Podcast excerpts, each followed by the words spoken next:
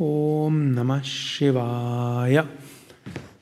Ich will etwas lesen aus dem Buch Sadhana und wir sind weiter im Kapitel Sadhana im Prashna Trai, die drei großen Schriften des Vedanta, Upanishad, Brahma Sutra, Bhagavad Gita und jetzt zum Unterkapitel Sadhana, also spirituelle Praxis in der Bhagavad Gita. Bhagavad Gita, eine der ganz wichtigen Schriften im Yoga.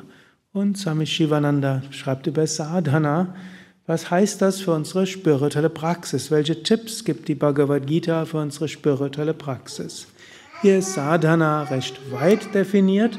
Engere Definition von Sadhana sind die spirituellen Praktiken im engeren Sinne, also Asanas, Pranayama, Meditation, Mantra-Rezitation, Kirtan, heilige Rituale und was immer man sonst macht, um täglich zu praktizieren. In einem weiteren Sinn heißt Sadhana alle spirituelle Bemühungen, um aus einer relativen begrenzten Verwirklichung und Verspannung und Leid zu einer weiten Erfahrung, Verbundenheit, Liebe, Offenheit und letztlich Verwirklichung unserer wahren Natur als eins mit der Weltenseele zu gelangen.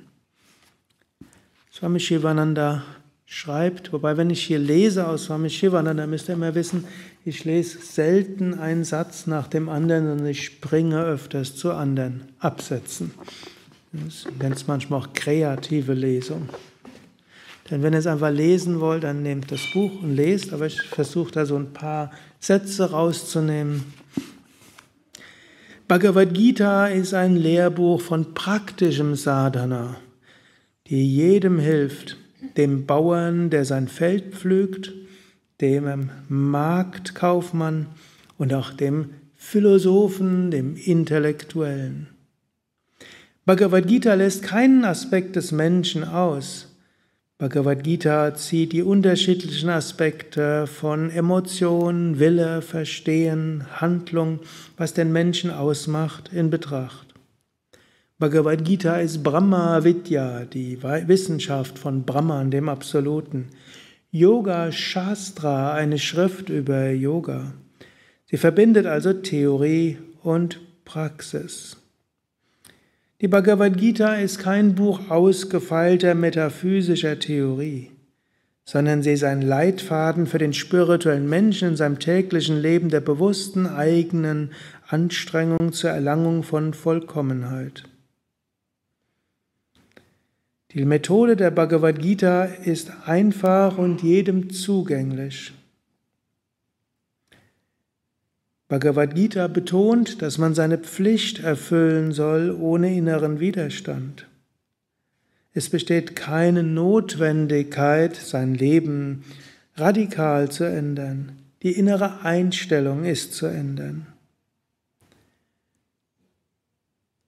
Handlung bindet dich nicht, wenn du dich als Instrument fühlst.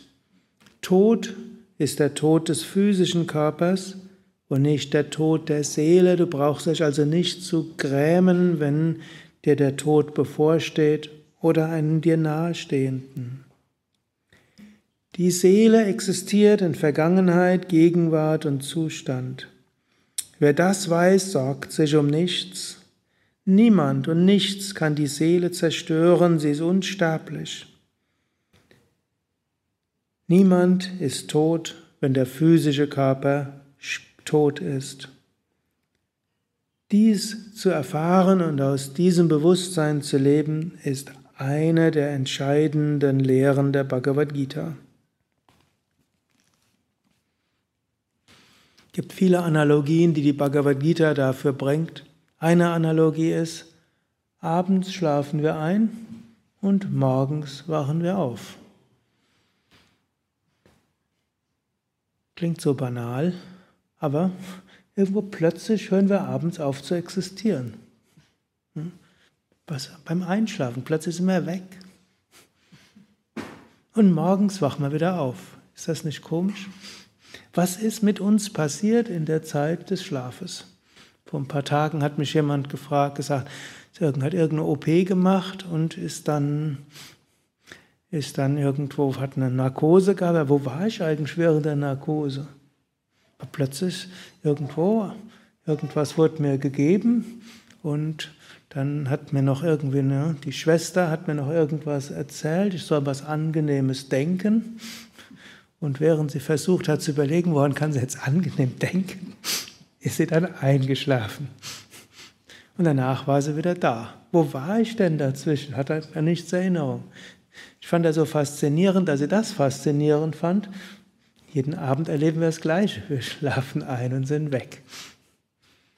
So ähnlich auch der Tod ist allerdings ein bisschen anders. Wir schlafen ein im Sinne, wo wir verlassen den physischen Körper, sind aber voll bewusst.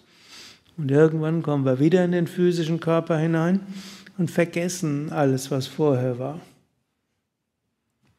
Seele ist unsterblich. Und manche erinnern sich ja sogar an frühere Leben, so wie sich manche dran, manche dran erinnern oder irgendwo Erlebnisfetzen oder klare Bewusstheit haben, was während der Narkose war. Und manche Menschen wissen auch während dem Traum, dass sie träumen. Und so ähnlich wissen auch manche, erinnern sich manche Menschen an Dinge aus ihrem früheren Leben oder der Astralwelt. Seele ist unsterblich, das können wir erfahren. Und sie existiert unabhängig, wie es dem physischen Körper geht. Das können wir manchmal in der Meditation erleben, manchmal im Alltag und manchmal durch Bewusstheit.